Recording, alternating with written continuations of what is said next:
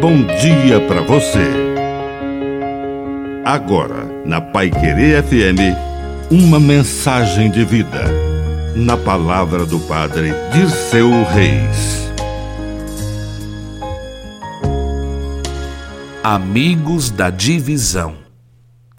Existem discórdias, conflitos e divisões, mas nosso olhar sempre deve estar fixo na concórdia na amizade e na comunhão.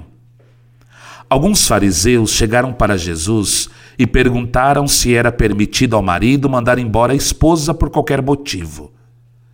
Jesus insiste que, desde o princípio, havia comunhão entre o homem e a mulher, e que os dois deveriam ser um só coração e uma só carne.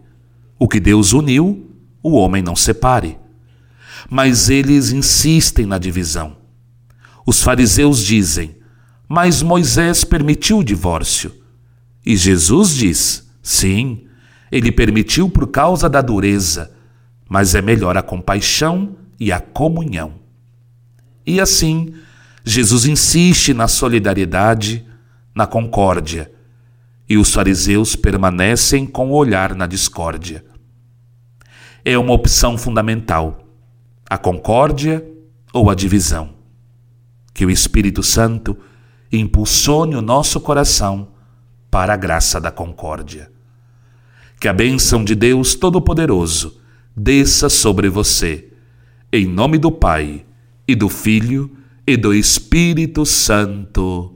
Amém. Um bom dia para você.